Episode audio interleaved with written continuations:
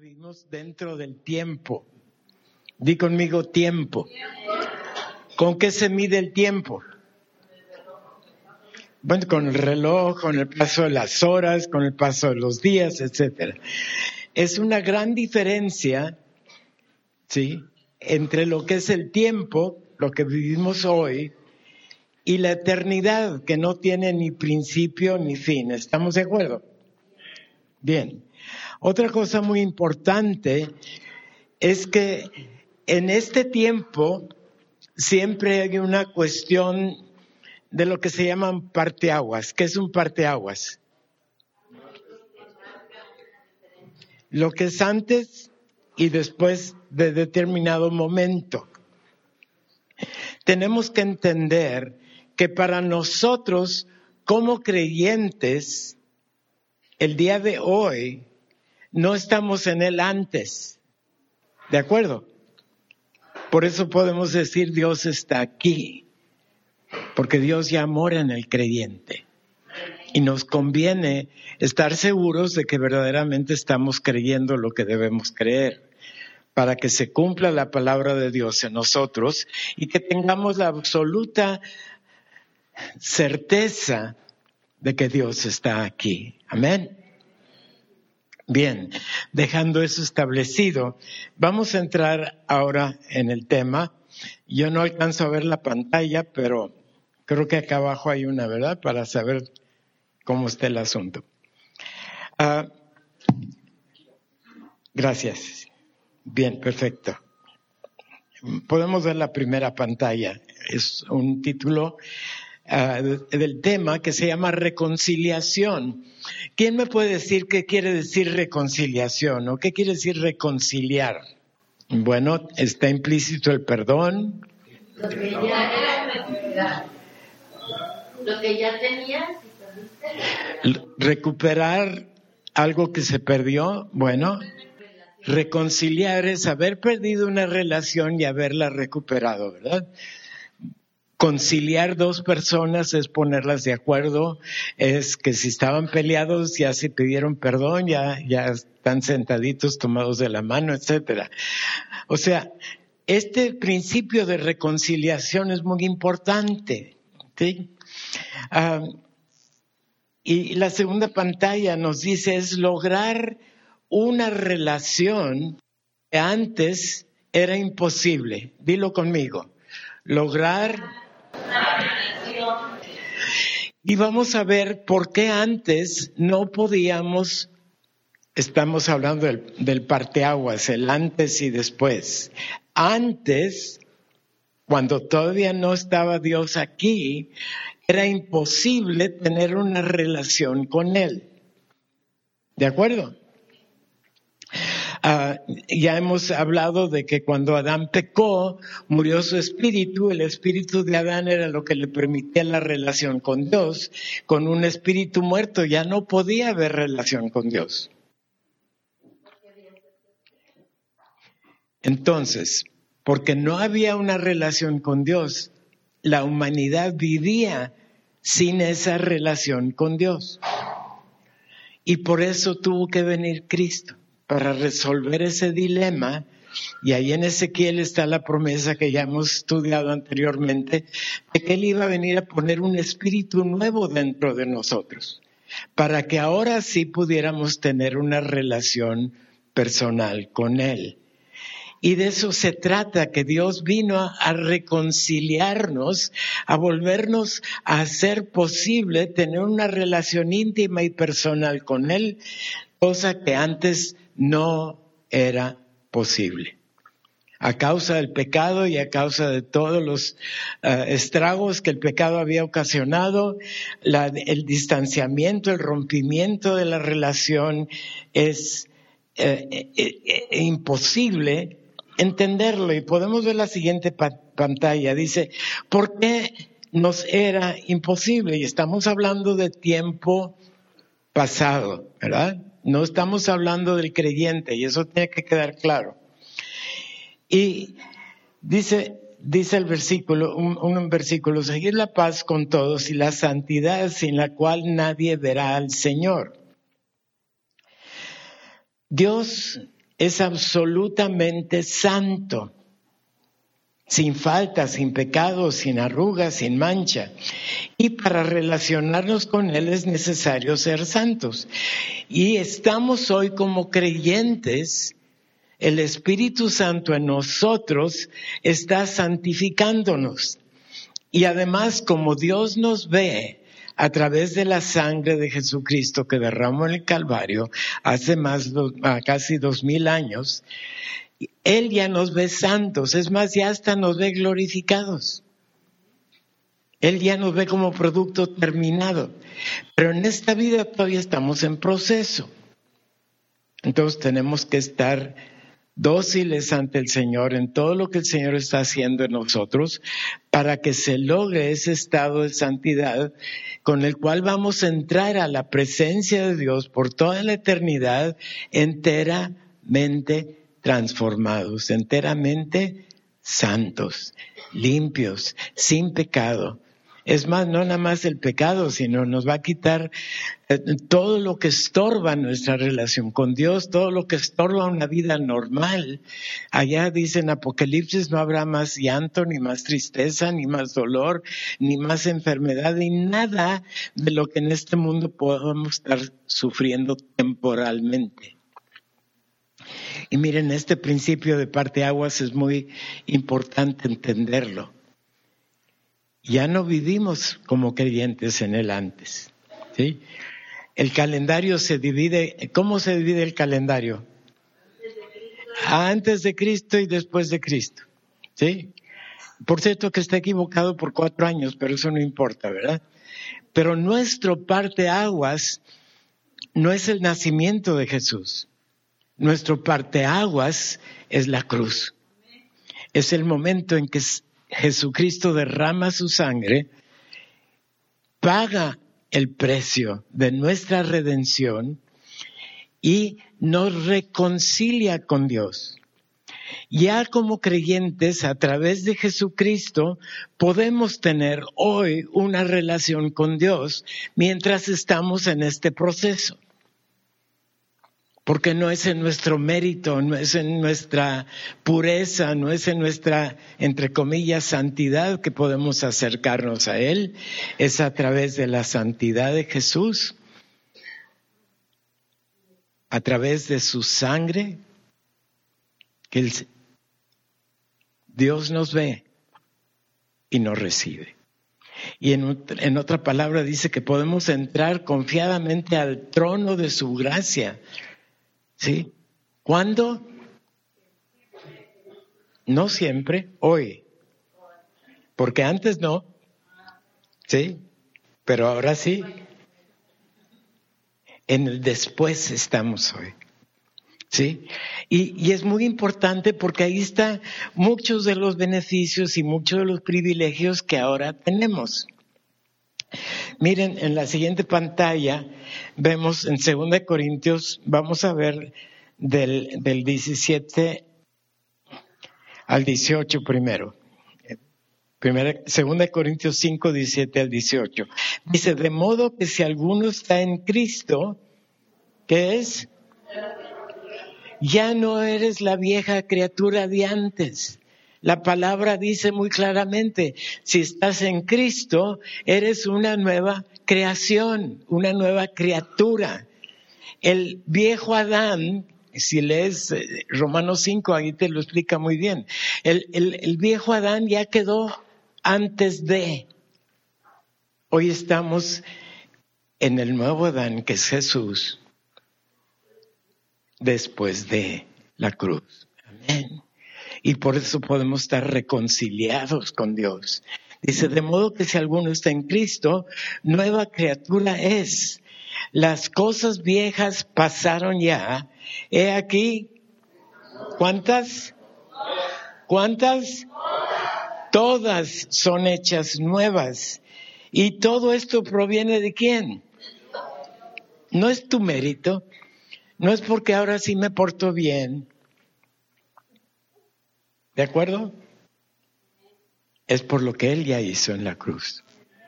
Es porque todo mi beneficio, el privilegio de relacionarme con Él no es por mi mérito, porque todo esto proviene de Dios que nos reconcilió, fíjense, ahí está la palabra, que nos reconcilió consigo mismo. ¿Por quién? Por Cristo. Y nos dio el ministerio de la reconciliación. Como tú y yo ya estamos reconciliados, tenemos el privilegio de decirle a otros, hey, tú también puedes ser reconciliado con Dios. Entiende que ya no hay un impedimento, ya Jesús quitó lo estorbo, ya te puedes relacionar ahora con Dios, porque Él ya pagó el precio, Él ya cubrió todo lo necesario para nuestra reconciliación. Y luego en el versículo 19, ahí mismo en el capítulo 5, dice que Dios estaba en Cristo reconciliando consigo al mundo. Fíjense, ¿qué dice aquí? No tomándoles en cuenta a los hombres sus pecados y nos encargó a nosotros la palabra de reconciliación. Una persona que no está reconciliado no puede transmitir un mensaje de, de reconciliación. ¿Está claro? Pero tú y yo ya hemos sido reconciliados. Tú y yo ya tenemos el privilegio de estar en la presencia de Dios como cantábamos hace rato. Porque Dios está aquí. Amén. ¿Dónde está Dios? Aquí está Dios. Ya les he platicado la anécdota de, la mamá que llevó a sus dos niños con el sacerdote para que pues hiciera algo con ellos porque pues ya se le había agotado todos los medios a la mamá de corregirlos y los lleva con el sacerdote y el sacerdote se queda pensando y ahora qué hago, qué les digo y queriéndolos de alguna manera eh, eh, llamar la atención, les hace la pregunta, a ver, niñitos, ¿dónde está Dios? Y el hermanito mayor coge al menor de la mano y salen corriendo de, con la oficina donde estaban y se van y se esconden detrás de un matorral y jadeando. El, chiquillo le pregunta a su hermanito mayor, ¿por qué salimos corriendo? Y el, y el mayor le dice al niño, es que ese señor perdió a Dios y nos quiere echar la culpa a nosotros. no, Dios no está perdido, Dios está aquí. Amén sí está en, esta presencia, pero más que nada está dentro de ti porque eres creyente, ya has depositado tu confianza en Él, ya has aceptado su sacrificio en Él, ya entendiste que eres limpio en la sangre de Cristo y ahora puedes saber que Dios mora en ti. Aleluya. Y en el siguiente versículo, en el 21, dice, ¿Por qué fue posible? Dice, al que no conoció pecado, por nosotros lo, lo hizo pecado, para que nosotros fuésemos hecho justicia de Dios en él. Por lo que él hizo. Porque él cargó todo nuestro pecado, es más, él cargó el pecado de toda la humanidad. Imagínense ¿Cómo se sintió el Señor Jesús en ese momento cargando la maldad y, la condenación y el pecado, no nada más de unos cuantos, de todo ser humano? Por eso podemos medio entender por qué en la cruz el Señor, eh, estando cargando ese pecado y el Padre no podía estar en esa presencia del pecado. Y Jesús clama, Dios mío, Dios mío, ¿por qué me has abandonado? Pero fue momentáneo, porque el pago quedó hecho. Y entonces pudo el Señor Jesús decir, consumado es, en tus manos encomiendo mi espíritu.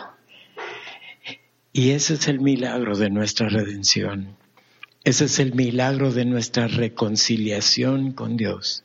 No lo que hemos hecho nosotros, sino lo que Él ya hizo por nosotros.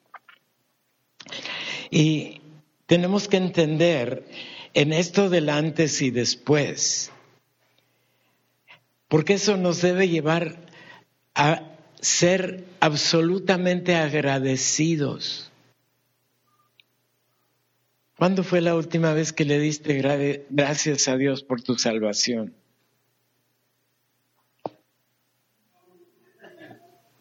En una forma consciente y hasta dicha. A ver, di conmigo, Señor, gracias porque derramaste tu sangre y eso me limpió de pecado y me reconcilió contigo. Y ahora puedo decir que soy hijo de Dios. Si bien adoptados de todos hijos con todos los derechos, somos coherederos con Cristo. ¿Sí saben lo que quiere decir eso? No, no hay palabras suficientes para decirle gracias. Y día tras día, momento tras momento, en vez de estar quejándonos de lo que está sucediendo, de lo que no tenemos o que ya dejamos de tener, Señor, gracias, porque sí te tengo a ti. ¿Le puedes decir eso? Tómate diez segundos en tu corazón. Dale gracias al Señor.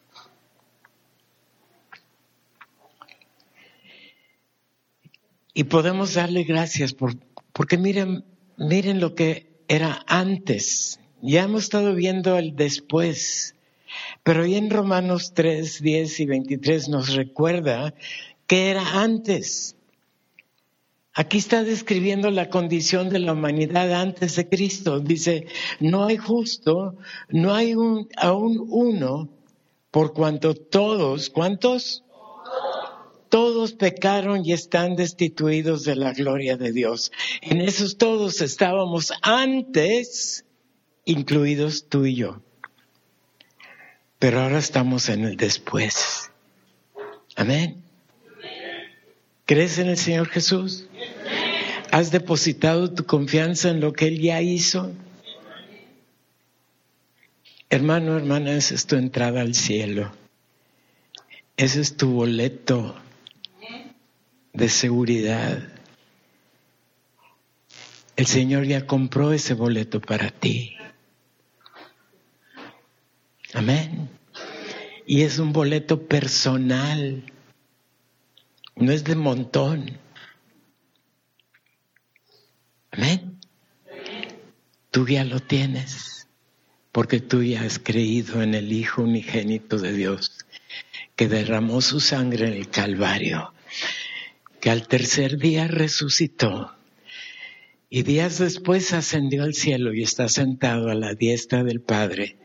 Y como aprendíamos el domingo pasado, está hoy intercediendo, abogando por ti y por mí.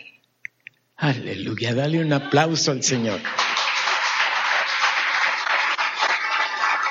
Porque hoy, hoy, en el después, ya no vivimos destituidos de la gloria de Dios, sino que la podemos disfrutar momento tras momento, día tras día, porque Dios está aquí. Amén. Qué consuelo es eso saber. Que el mundo tendrá sus aflicciones y sus situaciones difíciles, pero que estamos aquí de paso.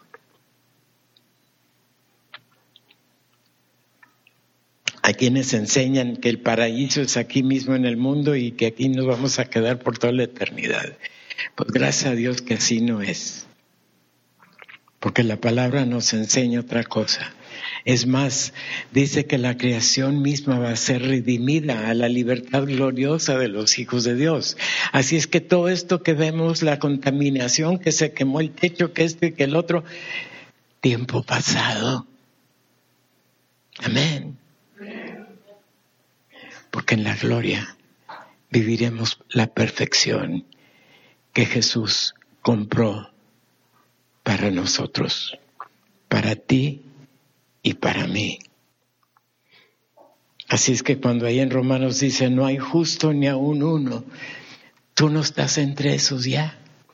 Estuviste en algún tiempo, pero ya no, porque ahora estás en el después, después de la cruz, después del derramamiento de su sangre, después de su resurrección, después de su ascensión. Vivimos en ese después y vamos a vivir ahí por toda la eternidad. Amén. Y luego tenemos que entender un término que usa la Biblia, el pecado inherente. Ahora, ese pecado inherente ya no es el pecado de Adán. Ese quedó resuelto en la cruz.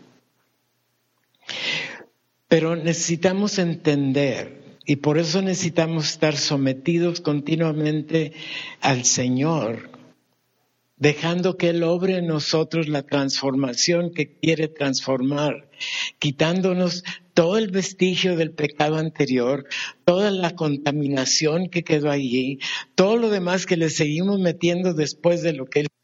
Sí, quitando toda enfermedad, toda angustia, todo temor, todas aquellas cosas que nos agobian en este tiempo y que son del antes y que tenemos que aprender a vivir en el después. Si tenemos que ser dóciles al Espíritu Santo en ti, porque ese pecado inherente que, que todavía anda rebotando por allí, son los resultados remanentes de lo que heredamos de Adán, de lo que quedó de contaminación en el alma y en el cuerpo, porque tenemos un espíritu nuevo. ¿Entendido? El espíritu es totalmente nuevo y libre. Pero lo que quedó en la mente, lo que quedó en el cuerpo, aún después de que el pecado de Adán fue quitado y resuelto en la cruz, es lo que el Espíritu Santo está transformando hoy.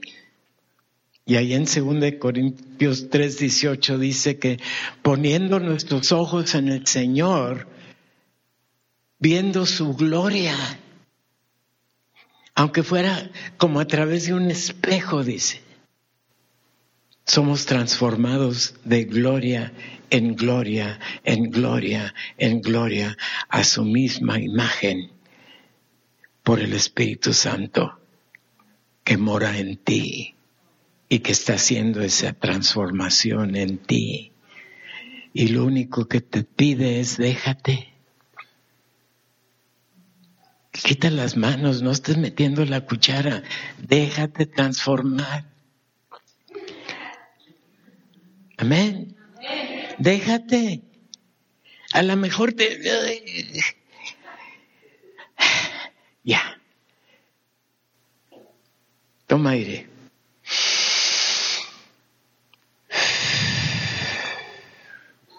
Gracias, Señor porque ya no estoy igual a como estaba hace ratito, porque tú sigues trabajando en mí. Y cuando llegue a la gloria, voy a estar totalmente limpio, libre de pecado, libre de contaminación, libre para, para poder entrar eternamente ante tu presencia y estar ahí por toda la eternidad porque el que comenzó en ti, dice Filipenses 1.6, que el que comenzó en ti la buena obra la va a perfeccionar. No te va a dejar a medias. No te va a dejar inconcluso o a ver cómo le entras. No, no, no.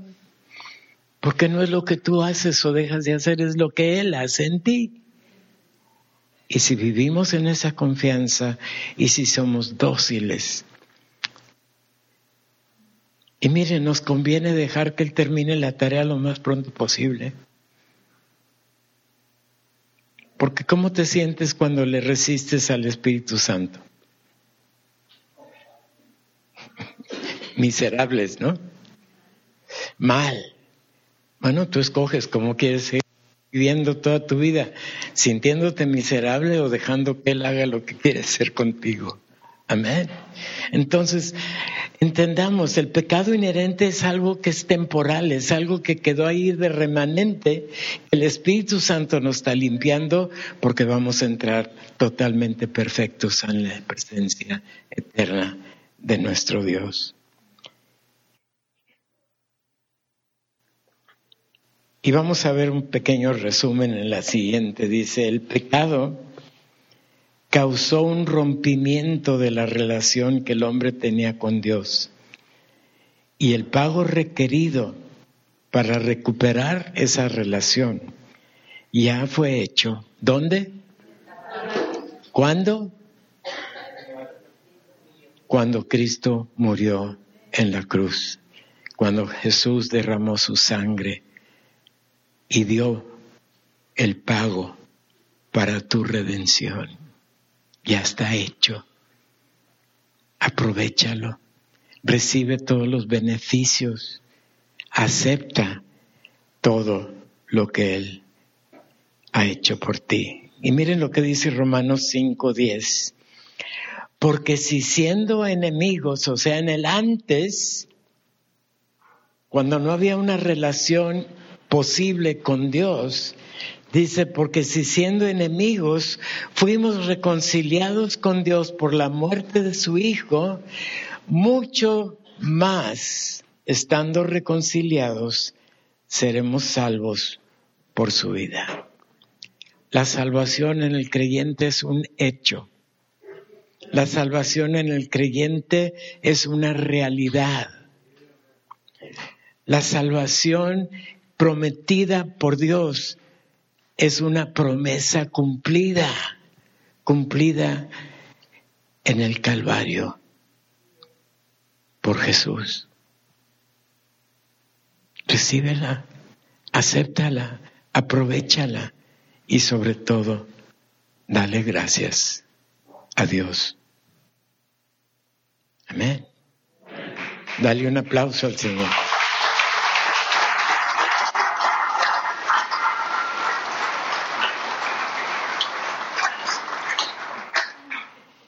En la siguiente pantalla vemos ahí a un discípulo hincado con el Señor. Y dice, Dios estaba en Cristo reconciliando el mundo. ¿Se acuerdan el versículo que leímos al principio? Y no se trata de que nosotros busquemos o logremos la reconciliación. Nos es imposible alcanzarla. Pero en Él ya la tenemos. Di conmigo, ya estoy reconciliado con Dios. Un aplauso.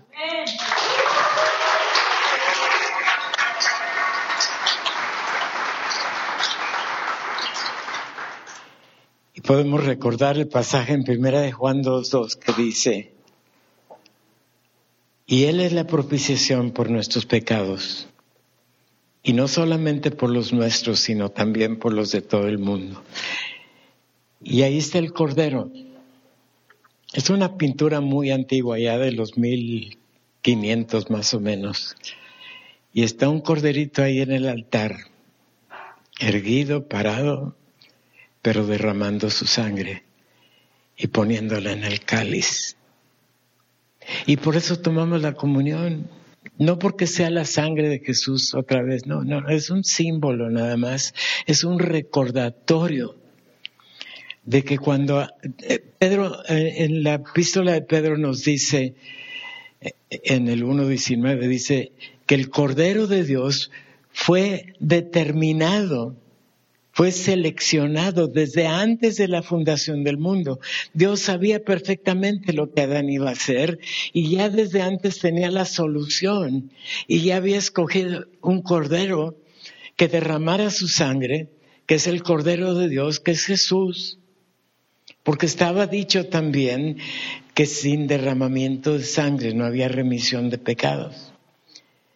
Ahora, entender que lo que Él hizo fue suficiente para toda la humanidad, Tristemente, no toda la humanidad recibe el beneficio, porque no podemos sacar el texto fuera de contexto, ¿verdad? Tenemos que unirlo al texto que está ahí en, en Juan 3, 18, que dice, el que cree no es condenado, pero el que no cree ya es condenado, se queda condenado en el pecado de Adán y lo que hizo Jesús por él no le causa efecto, porque falta creer. ¿Y saben quién pone la creencia en ti? El Espíritu Santo. ¿Se acuerdan del fruto del Espíritu Santo? Amor, gozo, paz, bondad, benignidad, fe, mansedumbre y templanza. La fe es fruto del Espíritu Santo en ti que te permite creer. O sea, ni creer es tu mérito. ¿Sí? Porque toda la gloria es para Dios. Y ese cordero que derramó su sangre, la derramó por toda la humanidad. Pero gracias que tú y yo hemos creído y hemos recibido el beneficio. Y Romanos 4:25 nos recuerda también diciendo, el cual fue entregado por nuestras transgresiones y resucitado para nuestra justificación. ¡Wow! No solamente pagó por mí, sino que en su resurrección confirmó el hecho que el perdón ya estaba dado y ahora yo puedo vivir justificado declarado justo.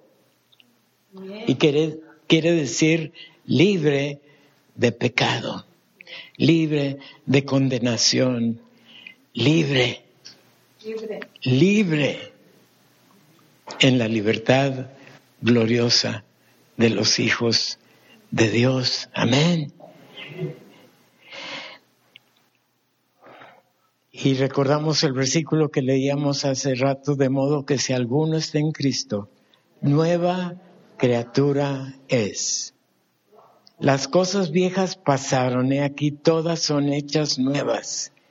Y todo esto proviene de Dios, que nos reconcilió consigo mismo por Cristo. Amén. Y en la que sigue podemos ver como creyentes Léelo conmigo.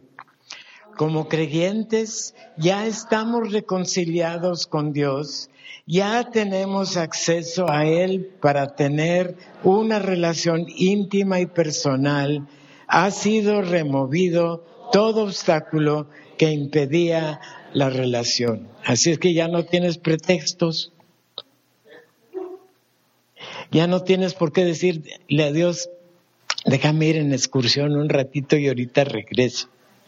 No, ni te conviene, ni, ni lo vas a disfrutar, hermano.